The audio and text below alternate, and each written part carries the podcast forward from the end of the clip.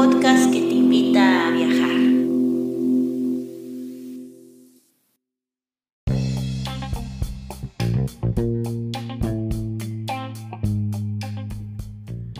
Si te gusta este podcast y vives en Noruega, no olvides hacer una donación al número VIPS 533604.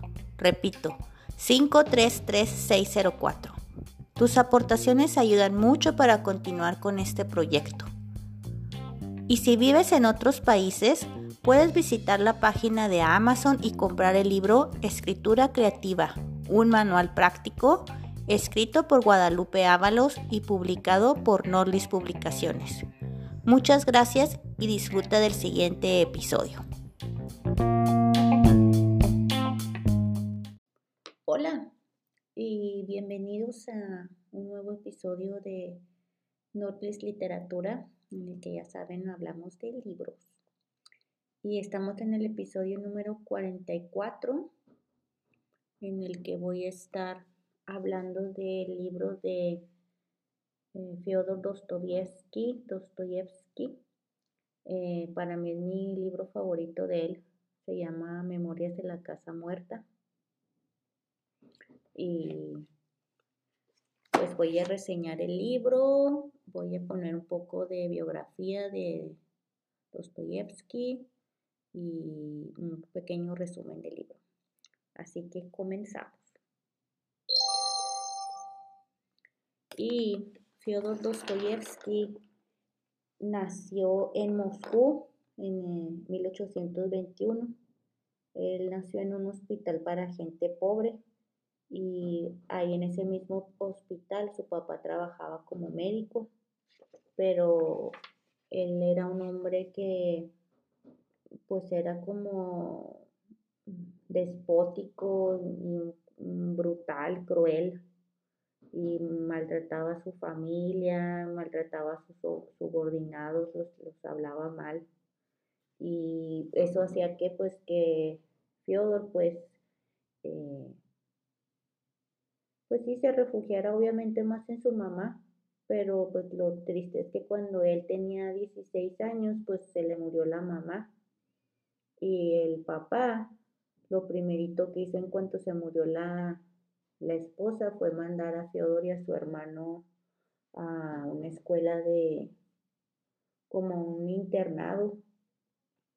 Y este, así que pues ya los, a los 18 años, este, pasaron, o sea, estuvo dos años en el internado y a los 18 años eh, sufrió como que un pequeño trauma o un gran trauma, no sé, porque pues el papá se murió y no, no, fue que el papá se murió, el papá lo mataron. Eh, unos campesinos que lo obligaron a tomar vodka hasta que hasta morir. No se sabe por qué tendríamos que irnos al profundo mundo de internet y leer mucho para averiguar qué fue lo que realmente pasó. No sé si, si eso se pueda, la verdad, averiguar.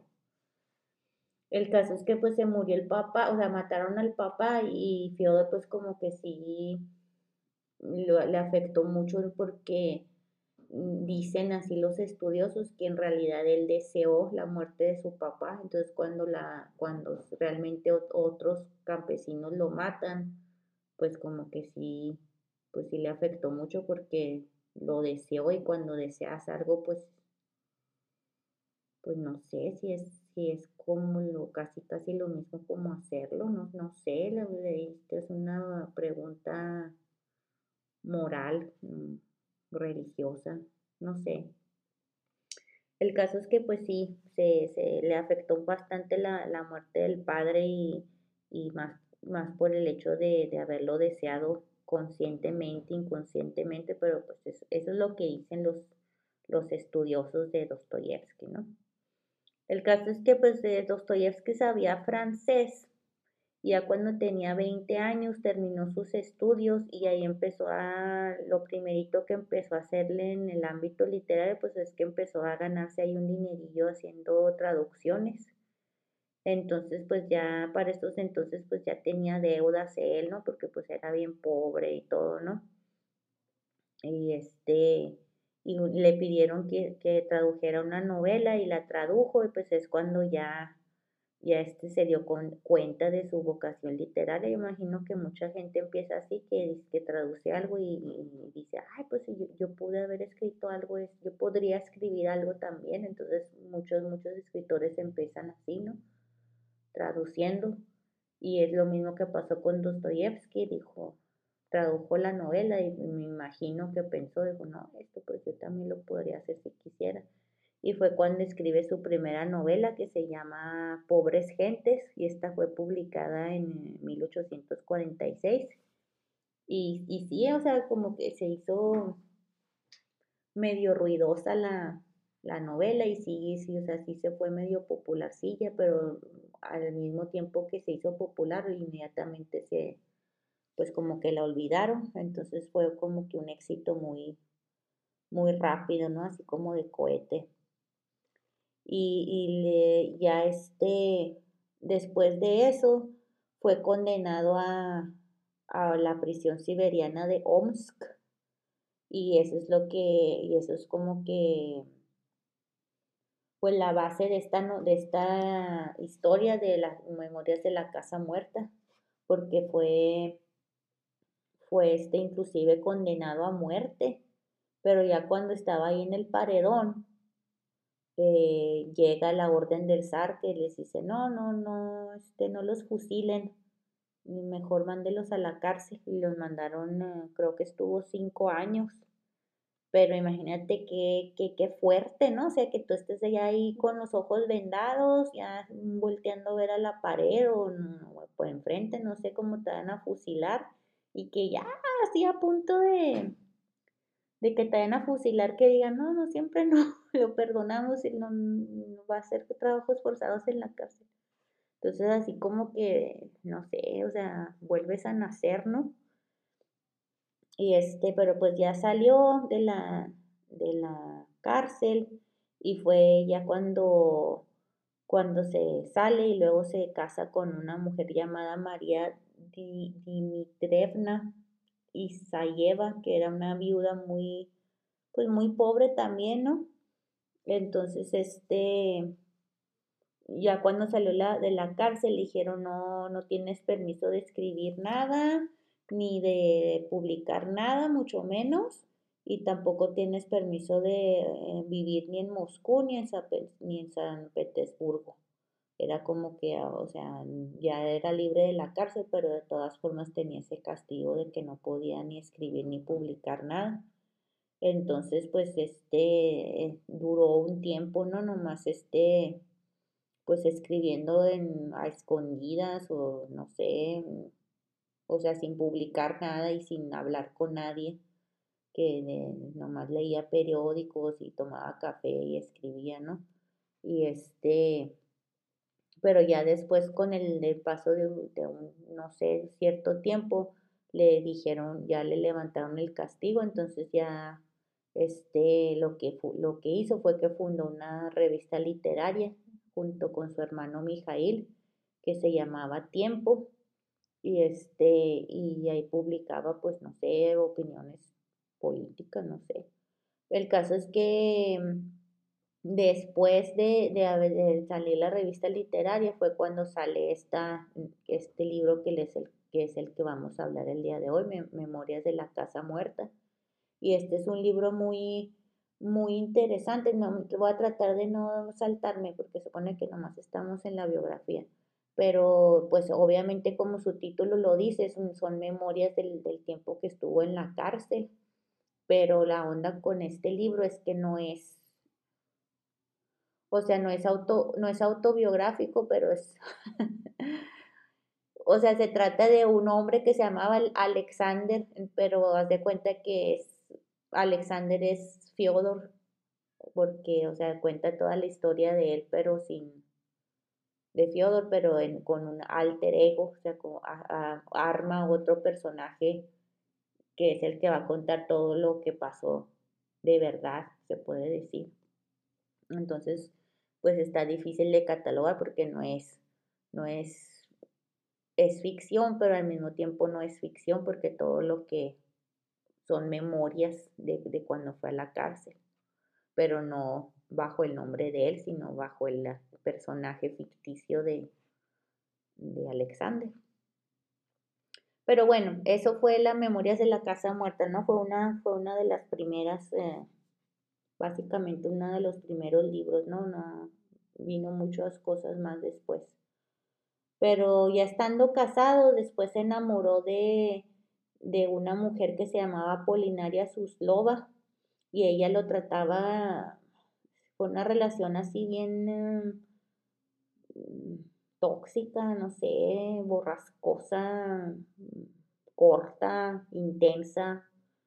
Este, era una mujer que pues relativamente joven y bonita y, lo trataba así con desplantes y con desprecios, pero al mismo tiempo le daba cancha, ¿no? Y, y pues estuvo bien, pero no, lo, lo que pasó con esta romance o con esta relación, pues fue que pues le provocó así como que mucha pasión literaria a Fyodor, ¿no? De que, de que,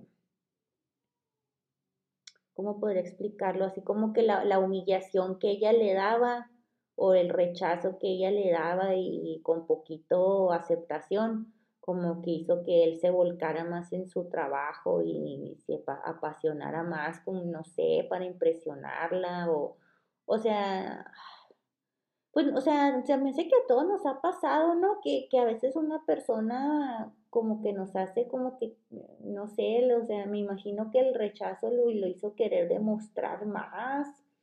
Eh, no, no sé, o sea, la verdad, como, o sea, yo no sé qué pasó en la vida de él, pero, pero, o sea, la onda es que este rechazo lo hizo como, como producir más, escribir más, le dio como que más inspiración, eh, lo hizo filosofar más de, de la, sentir como que la humillación como una forma de purificación, de expiación.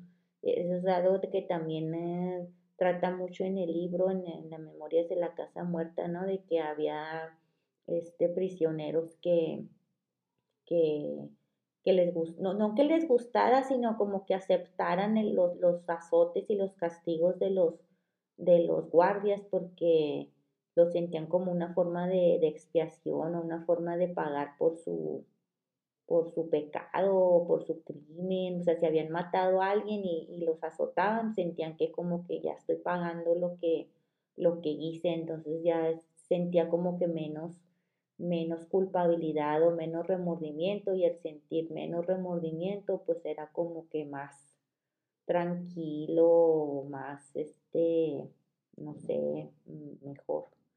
Ahí disculpen el, el, ruido aquí de las este, ventanas, que está haciendo mucho aire.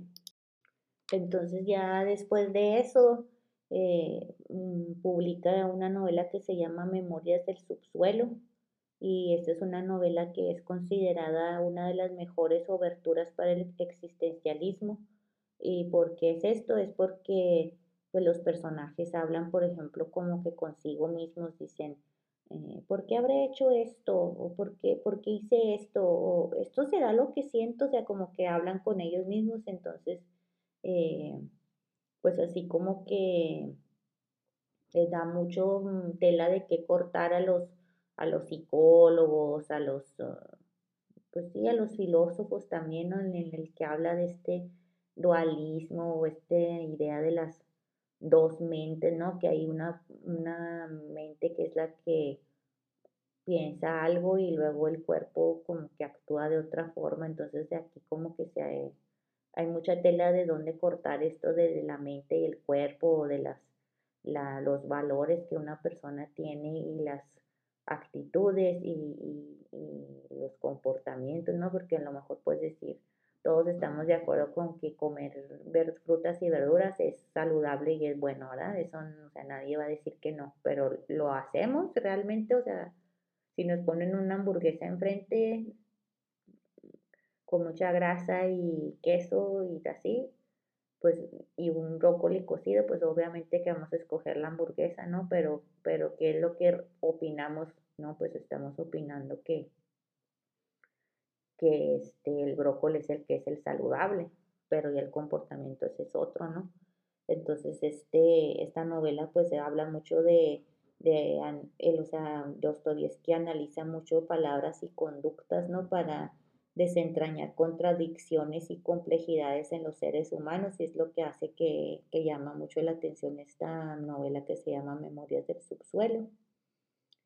Y este, pero ese mismo año que publicó esto, se le muere tanto la esposa como el hermano, a este, su hermano Mijail. Entonces, este, lo que hace él es que pues asume la responsabilidad económica de, su cuñada y, este, y, a sus cuatro sobrinos. Entonces los dice, no, pues yo me voy a atender de ustedes y los, me empieza a mantener, pero luego lo que pasa es que llegan un montón de acreedores, entre comillas, y dicen, no, pues que tu hermano nos debía dinero, pero ni siquiera tenían recibo, ni cartas, ni documentos, nomás le decían, tu hermano nos debe y páganos.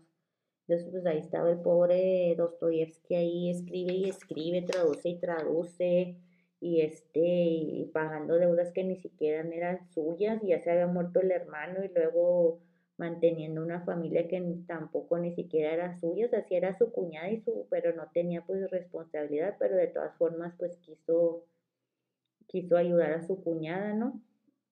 Entonces, este, pues sí, se, se le hizo muy, muy, muy pesado, aparte que él tenía, sufría de epilepsia, entonces, este, pues se le hizo muy, muy complicado, entonces él prometía que iba a escribir, o sea, escribía bajo encargo, entonces para, pues para salir adelante y traducía y, así, ¿no?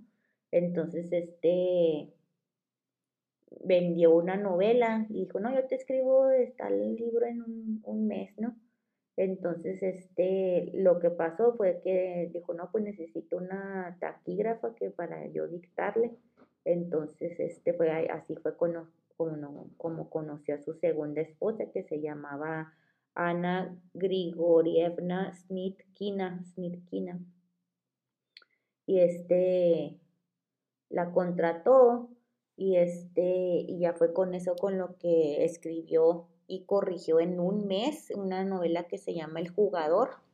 Y esa también es una novela bastante pues no autobiográfica, pero a lo mejor así como que le sacó mucho de su propia cosecha porque el mismo Dostoyevsky sufría de adicción al juego, o sea, ludopatía, le, le gustaba mucho pues el póker y no sé, apostar, entonces pero hacía, se dedicaba mucho al juego y, y pues, pues, perdía y ganaba, pero pues era una, pues sí, un estilo de vida muy, muy malo porque pues de por sí que ya ganaba poquito dinero y luego eh, en los juegos y en las apuestas, pues era una vida bastante, pues, ¿qué les podría decir? Pues muy tormentosa, ¿no? Entonces, este, pues eso hacía que pues perdiera mucho, mucho dinero, luego perdía, perdía, luego pedía prestado para seguir apostando, entonces al último terminaba con deudas y y no, pues estuvo bien tremendo, pero este, pero pues todo eso, si vamos a sacarle algo bueno, pues ese es a lo mejor eso, ¿no? Que escribió esa novela El jugador y este, y pues tuvo, esa novela tuvo pues como que un, buen, un buen recibimiento. Entonces, este, ya gracias a ese buen recibimiento, pues ya ganó como que poquito más dinero y ya con eso fue cuando tuvo pues como que el dinero para poderse dedicarse a sentarse bien y, escribir la, de, la novela esta de Crimen y Castigo. Entonces, este, ya fue cuando salió Crimen y Castigo, salió en 1865, 66 por ahí.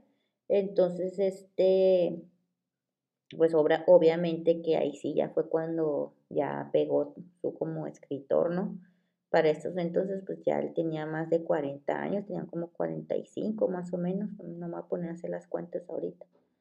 Pero el caso es que, salió la novela y pues como que sí tuvo éxito y fue cuando ahí le salieron todos sus acreedores y todos los que les debía dinero. Entonces como ya se había casado con la taquígrafa Ana, pues este, pues fue cuando le dijo a Ana, no, es que ya me están cobrando mucho y ya no me dejan en paz, mejor vámonos al exilio. Y fue cuando se fueron a, vivir por toda Europa, vivieron en Suiza, vivieron en, en Alemania, en Italia, pensé que tantos países eh, vivió, pero la verdad no, no, pues no era feliz porque como que extrañaba a Rusia, y siempre se estaba quejando y luego tenía epilepsia y luego mm, seguía jugando y ahí estaba la pobre Ana empeñando ropas y joyas y para pagar las deudas del juego de su marido, pero la onda pues es que Ana sí era muy una esposa muy devota, muy paciente con él porque luego le daba los ataques de epilepsia y este pues se ponía de bien mal humor después y así como que pues sí, este probablemente no violento, no sé la verdad, pero o sea, sí tenía ahí como que sus altibajos emocionales, ¿no? Y de, de,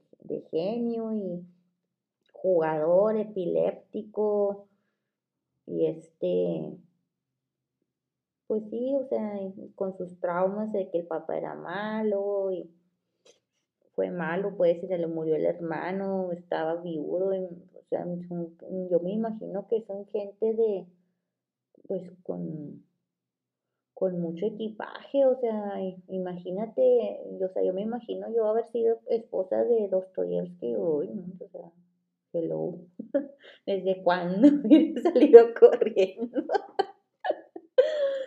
pues tenía muchos así accesos de mal humor y rabia y epilepsia y jugador y no, no, no, o sea, qué rollo. Pero pues este, Ana sí, o sea, lo cuidaba y lo quería y, le tenía mucha paciencia.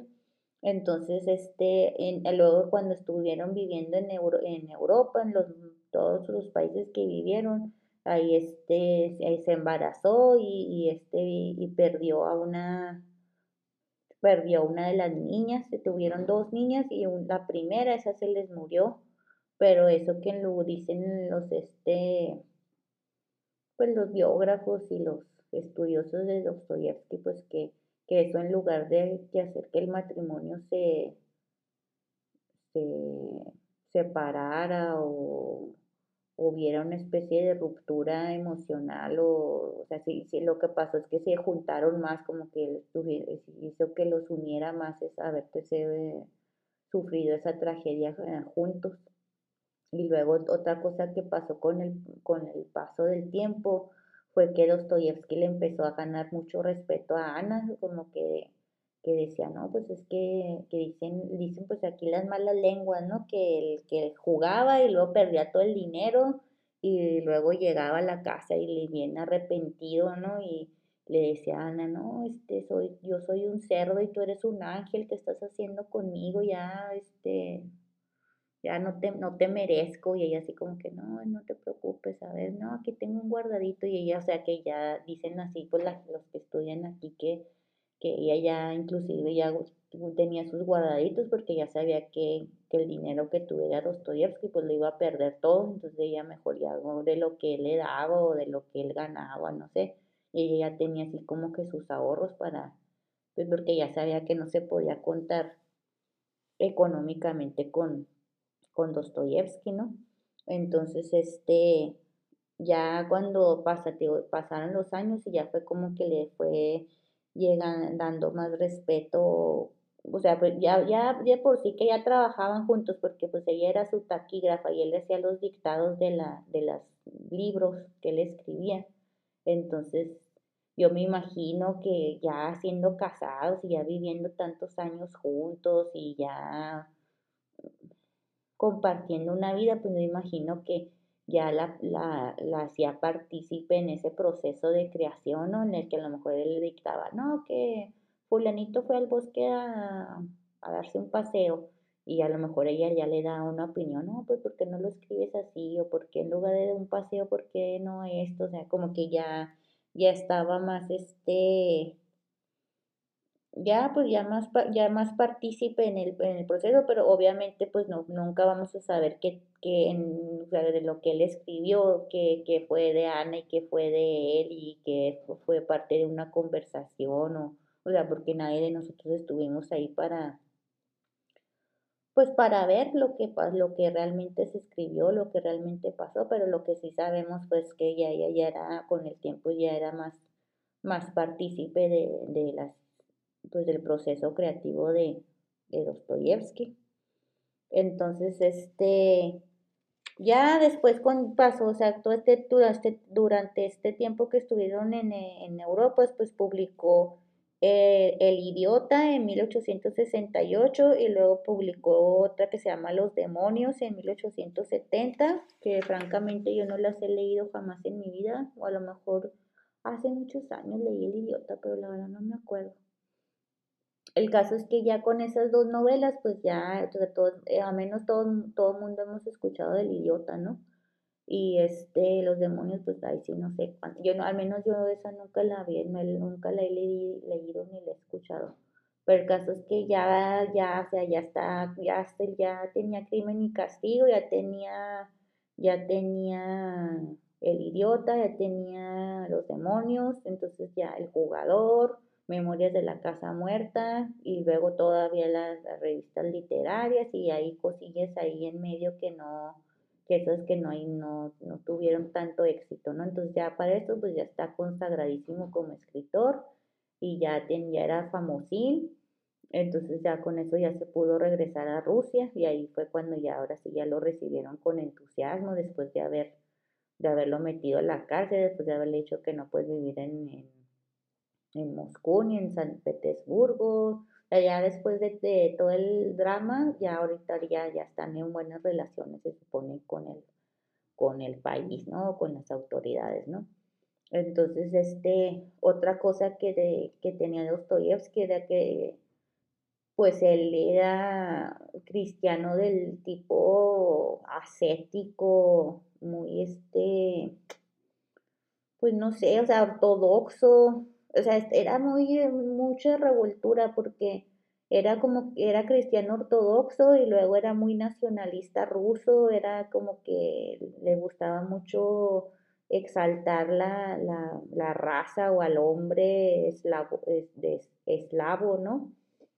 El alma rusa, este, todo eso como que lo, lo le llamaba mucho la atención, entonces él como que ya cuando se hizo famoso, pues como que tuvo esa idea de que ya era él, en realidad, tenía como se puede decir un llamado de, ser la guía espiritual de su país.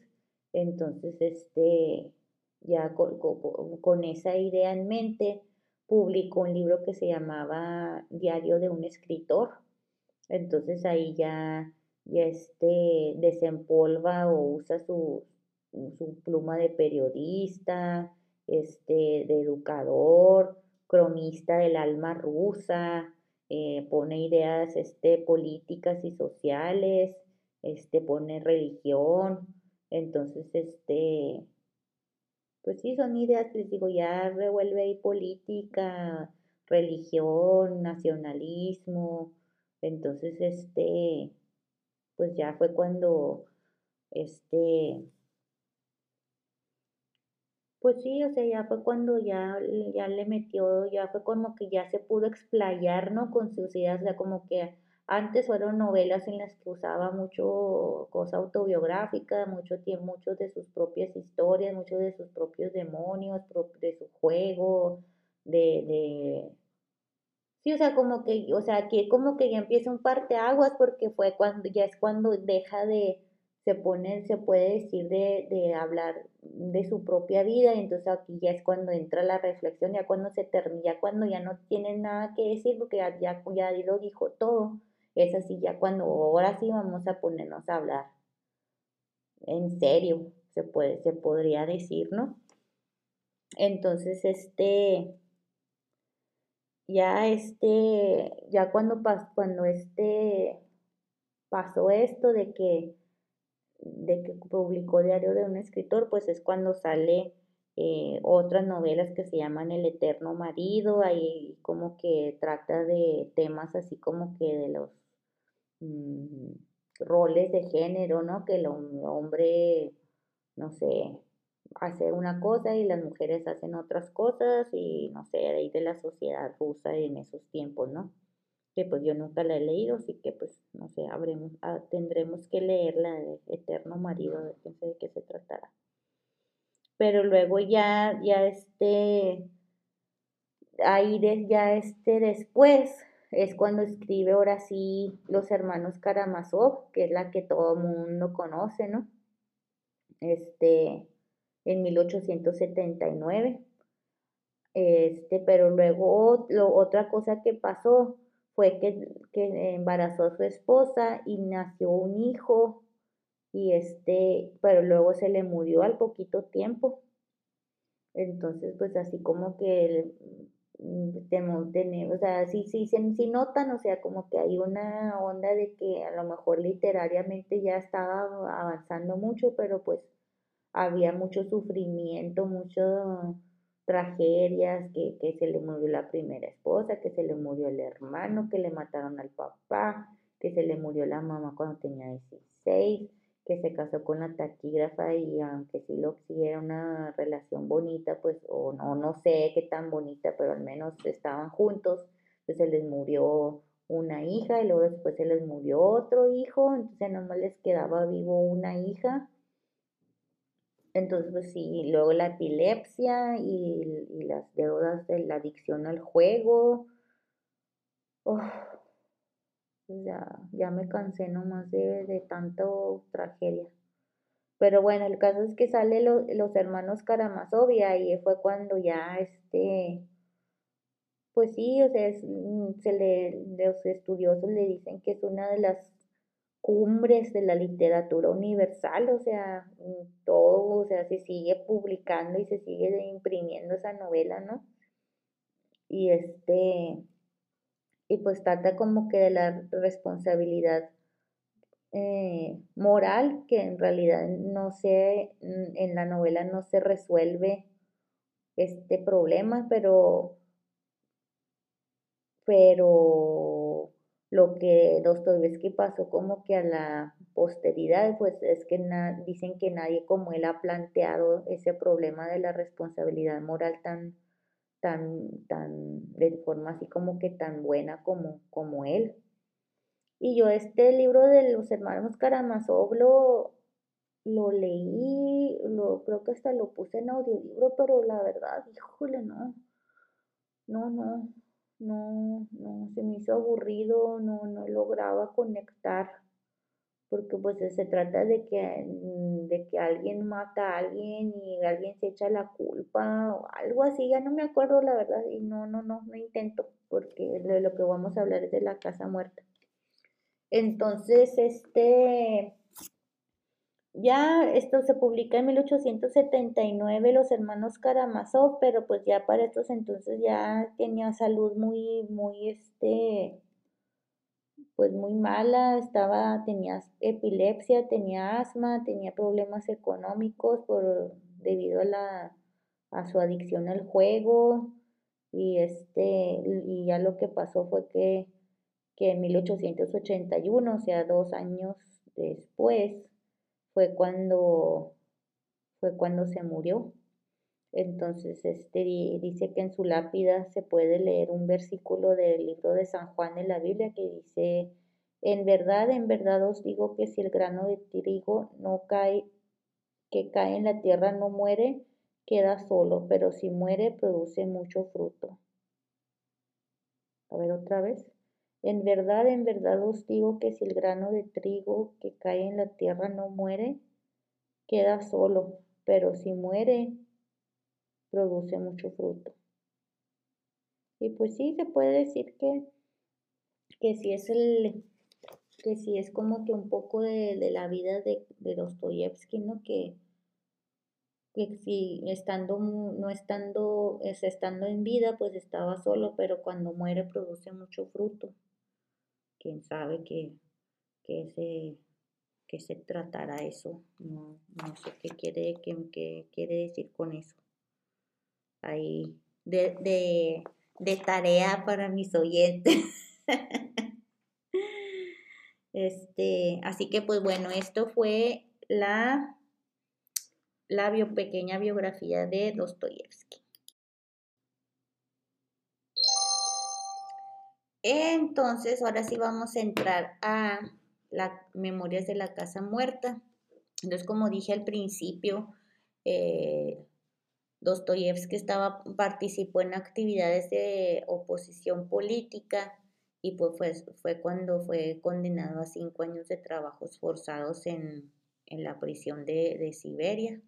Y lo que pasa aquí, pues es que es un, un, personaje que se llama Alexander Petrovich, es como el alter ego de, de, de Dostoyevsky, ¿no? Entonces, es habla como que, pues sí, o sea, es este, yo fui, yo vine, es un yo que es que está hablando de, de en toda la novela, pero lo, lo, lo que está muy interesante y muy que nos hace como que está muy fácil de leer este libro es que lo narra como que de una manera mm, casi casi oral, o sea, lo sientes como cuando tú estás leyendo este libro, sientes como si lo estuvieras, te lo está contando tu abuelita, así no tiene, no tiene como que una secuencia cronológica, ni, ni un como que un hecho y un desenlace y un final. No, es como, o sea, como su propio título lo dice, memorias, son memorias. Entonces es de, de, de todos sus años en la prisión, ¿no? Entonces, ay, me acuerdo que había una viejita que, que era muy buena y no sé qué. Ah, luego también me acuerdo que, así. y me acuerdo que también había un este, guardia que, que era bien malo y otro guardia que era bien bueno y el guardia que era bueno eh, tenía una esposa y tres hijitos chiquitos y eran muy pobres, pero así. Entonces, este, eso hace que, que, pues, que la novela se haga bastante interesante, en lo que es, que es así como que muy...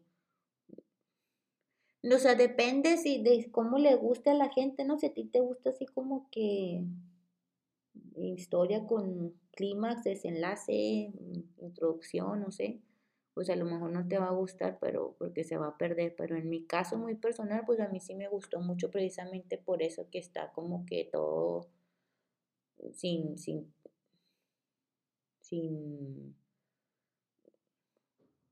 una sucesión cronológica o con un propósito o con una un punto, o sea, como que ni siquiera es una historia sin historia, casi casi se podría decir. Pero luego otra cosa, pues es que dices tú, no, pues está en la cárcel de Siberia, ¿no? Entonces como que uno entra con sus estereotipos y, y, y, no, o sea, se rompen esos estereotipos porque luego lo, no se enfoca tanto, tanto en, en, lo, en la gente mala, sino que como que trata de, no sé si eso es a propósito o cómo, pero o sea, por ejemplo, uno que mató a alguien porque, o sea, tenía tanta, tanta hambre que, que le robó un pano y una cebolla. Entonces, por, por, por, por robarse una cebolla y un pan, lo matas a otra persona. O sea, dices tú, híjole. O sea, como que estaba triste y al mismo tiempo como que no está bien así como que no, no, no sé cómo explicar, o sea, está conmovedor eh, y porque pues muchas, muchos, muchos de los prisioneros en realidad eran gente buena y luego muchos de los guardias en realidad son bien odiosos, así de que ya nomás tienen poquito poder o poquita jerarquía y ya trataban a los demás con mucha humillación y con mucho, sí, o sea, sin respeto, pues. Entonces, este, eso, eso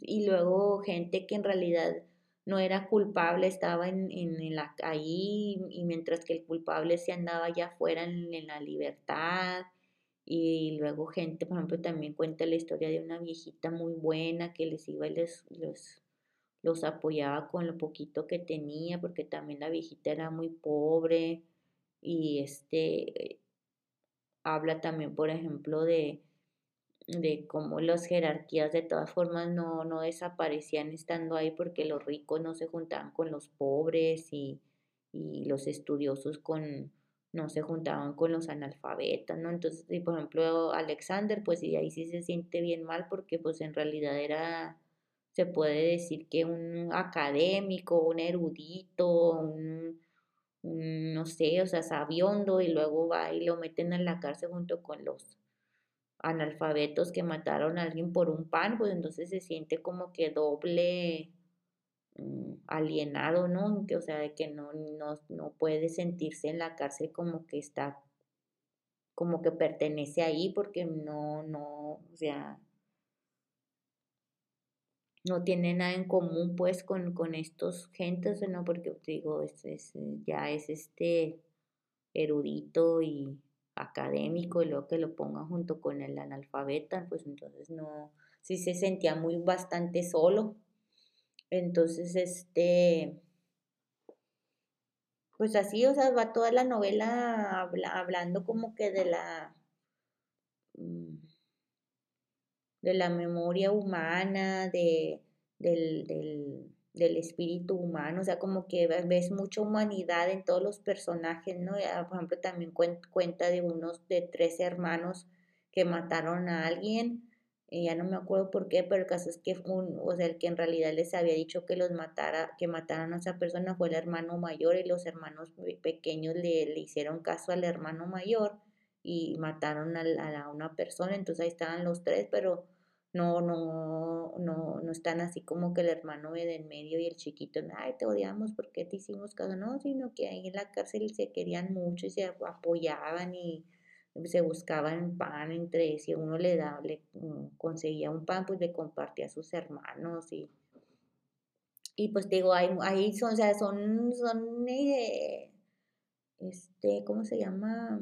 Historias y, y anécdotas, pero si a lo, para aventar para arriba, ¿no? O sea, este, hechos atroces, hechos, este, bonitos, amables, tiernos, eh, eh, cosas así como que de la psicología humana, como ya lo había mencionado poquito antes, o sea, de, de encarcelados que, que, casi casi disfrutaban que los, que los azotaran porque así sentían que podían expiar, a, expiar su culpa, este síndrome de Estocolmo, así como que, que casi casi tenían cariño con sus, con, con los que los azotaban porque pues las hacían sentir menos culpable o no sé, o sea, hay muchos así, muchos, muchos, muchos, este, eh, comportamientos y actitudes así bien raras, particularidades psicológicas de los personajes que tú, o sea,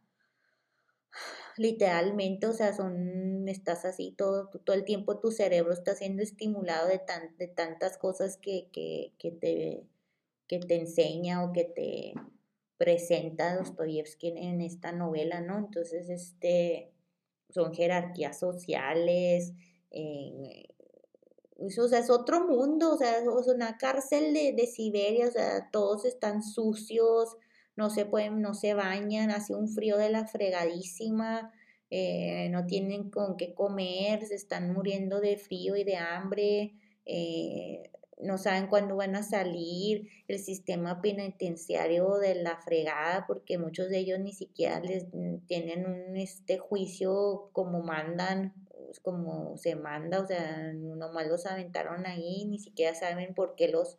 Ah, eso también había mucha gente que sabía que estaba ahí, que no sabía ni por qué, había varios que, que se habían emborrachado bien gacho, y este hicieron algo ilegal mientras estaban borrachos y no saben ni qué, o sea, no, pues, porque eso es que no, pues dicen que maté a alguien, y no, pero tú te acuerdas, no, pues que estaba, pero más para allá que para acá de vodka, entonces no, pues yo no sé. Entonces, este, pues sí, así, de así se trata la, la, la novela de este comportamientos humanos y comportamientos inhumanos y es la, la Rusia del, del año 1800, del siglo que 19 es. La Rusia del siglo XIX, entonces este es como si fuéramos una foto de, de, esos tiempos, que, que, es lo que pasaba y pues la verdad es que también esta novela es bastante, se puede decir, vigente porque pues desafortunadamente no, no ha cambiado demasiado el sistema penitenciario, al menos en Estados Unidos, en México. Mm, todavía hay muchos, este, mucho que lograr, ¿no? En ese ámbito. Yo mm, no, no que les quiera hacer publicidad, pero este ya el año pasado eh, con este proyecto editorial que tengo aquí de Nordlis Publicaciones, eh, publiqué una novela de, bueno, no es novela, es este non-fiction, ¿cómo se dice? no es no ficción, de un de un este prisionero en una, en una cárcel de Washington. Entonces, este, todo esto surgió porque yo desde hace muchos años, como desde el 2006, 7, 8 quizás, este, me, me carteo con un, con un prisionero. Este, hay una página que se llama writeaprisoner.com. Entonces ahí escoges a, alguien a quien le quieras escribir cartas. Y yo, pues no sé, di, fui a dar con una persona que se llama yo, yo, yo. Entonces, este, nos hemos estado carteando desde el, desde, esos, desde ese año y es así como que yo siempre, para mí siempre me ha llamado mucho la atención este la vida de, la cárcel, no sé por qué, me, hasta en Netflix así veo así, este, de crímenes o de cárcel o así, ¿no? Entonces a mí como que siempre me llamó la atención eso, como que la vida en la cárcel, no, no sé por qué, no sé si es por morbo o porque me da lástima la, la gente que está en la cárcel, ¿no? El es que a esta persona yo que con la que, les, he estado carteándome todos estos años, pues sí, lo primero que le pregunté, ¿por qué estás en la cárcel, no? Entonces ya me contó todo, ¿no? Entonces ya después de muchos años fue cuando él dijo, no, pues yo escribí mi historia y me gustaría publicarla algún día. Entonces fue cuando yo ya le dije, no, pues si quieres yo te la publico con mi, con mi proyecto editorial. para esto, cuando yo me empecé a escribir con él, yo ni tenía este podcast, nunca había escrito nada, nunca nada de nada, no tenía nada de literario ni nada de nada. Entonces fue cuando hicimos este proyecto juntos, él desde la cárcel y yo desde, desde la libertad. Y, ya fue cuando publicamos este, este libro que, se, que es la historia de él, cómo fue a dar la cárcel, este, cómo ha usado la cárcel, como porque pues él está condenado a cadena perpetua por, por crímenes sexuales. Entonces, este, ya le dieron la cadena perpetua y, y él pues se hizo, conoció a Dios adentro de la cárcel y, este, se hizo cristiano entonces, este, pues la no, el, libro habla de, de toda su historia y, de cómo ha usado pues su experiencia pues como para tratar de acercarse más a Dios, pues, perdonar a, a un montón de gente que pues que lo hirió porque pues no, o sea, él nació siendo un niño inocente, era una persona inocente, pero le pasaron muchas cosas como, como si fuera, yo me imagino su vida como pues como la vida de todos los, de todos nosotros, ¿no? Que es como si fuera un juego de billar, entonces una pelotita te avienta para allá y otra pelotita te avienta para allá y otra pelotita te avienta para acá y, pues terminas en un lugar que no siempre es el que tú decías, tú quisieras estar. Entonces, pues uno hace lo que puede, ¿no? Y en el caso de Joel, pues es, él hizo lo mismo, ¿no? O sea, ya está en la cárcel de por vida. ¿Cómo fue a dar ahí? Pues fue a una serie de circunstancias. Entonces, este, pues ya no le queda al pobre más que tratar de, pues de sacarlo lo mejor que se puede, pero no, no es fácil porque por ejemplo, me cuenta que, en las cárceles de Estados Unidos, no, sea, no, no, ni siquiera les dan un cepillo de dientes, o sea, tienen que batallar bien mucho para un, cepillo de dientes. Este, las, las mujeres presas estén en, batallan mucho para que les den toallas sanitarias y de tapones. Eh, cosas así básicas como un desodorante, toallas sanitarias, un cepillo de dientes y pasta, o sea, es, o sea, son tesoros allá adentro. ¿Por qué? Porque, o sea, no, no, o sea, los derechos humanos en, en muchas cárceles del mundo, de muchos países, o sea, de plano, o sea, muy, muy, muy, muy mal este, el sistema y, y, lo peor del caso pues es que a nadie le importa porque pues nosotros estamos acá afuera y ellos allá adentro y, decimos, no, pues están allá porque se lo merecen, pero, ¿really? ¿Realmente merecen estar ahí? O sea, muchos sí, pero...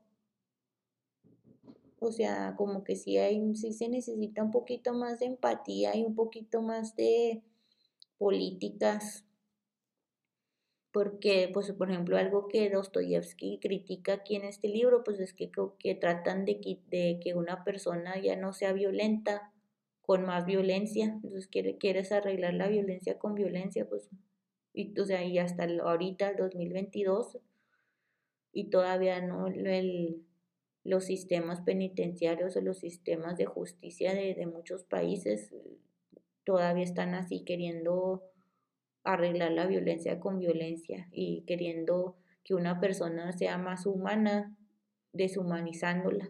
Entonces, no, no me cabe en la cabeza. Entonces, pero bueno, eso ya, ya no me voy a meter tanto en, ya voy a parar con mi discurso. Ah, este, la, el libro se llama Talk of War, Talk of War, Overcoming Life in Prison por si lo quieren buscar ahí en, en Amazon. Creo que también tengo ahí un link en, mi cuenta de Instagram de Nordlis Literatura. Y este, el autor pues es mi, te digo, es mi amigo. Se llama, escribió bajo un seudónimo, este, puso Rasmussen, Rasmussen como apellido. Pero bueno, ahí está por ahí. Si no les he puesto el link, ahí voy a ponerlo en mi link de, mi cuenta de, Instagram de aquí del podcast de Nordlis Literatura. También a lo mejor lo voy a poner en, el, en la descripción de este episodio. Está en inglés, estoy tengo, tengo la, la, intención de traducirlo al español y este y publicarlo en español pero todavía no me he tomado la, el tiempo de hacer eso porque estaba muy ocupada. De hecho, este episodio tenía que haber salido el 15 de febrero y miren, ya estamos a 23. Pero bueno, eso fue Memorias de la Casa Muerta. Mm, les quería leer un cachito de, del libro. ¿Se los leo? Pues sí, ya, ya que estamos aquí.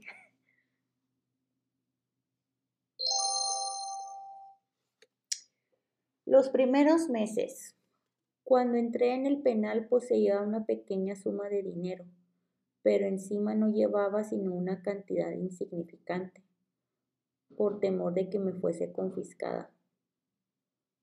En el lomo y las cubiertas de la Biblia oculté algunos billetes de banco. Aquel libro me lo había regalado en Tobolsk algunas personas desterradas allí desde hacía años las cuales veían un hermano en cada desgraciado.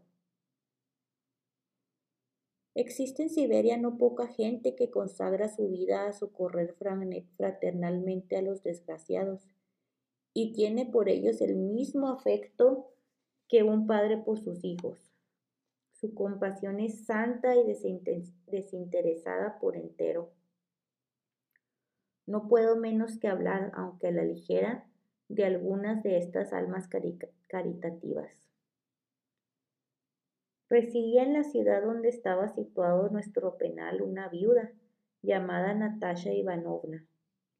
Naturalmente, ninguno de nosotros estaba en relaciones directas con aquella mujer que había dedicado su vida a socorrer a los deportados y en especial a nosotros, los forzados.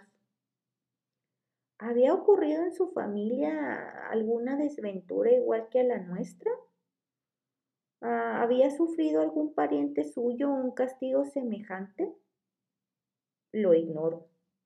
El hecho es que ella hacía por nosotros todo lo que podía, y podía muy poco porque era sumamente pobre.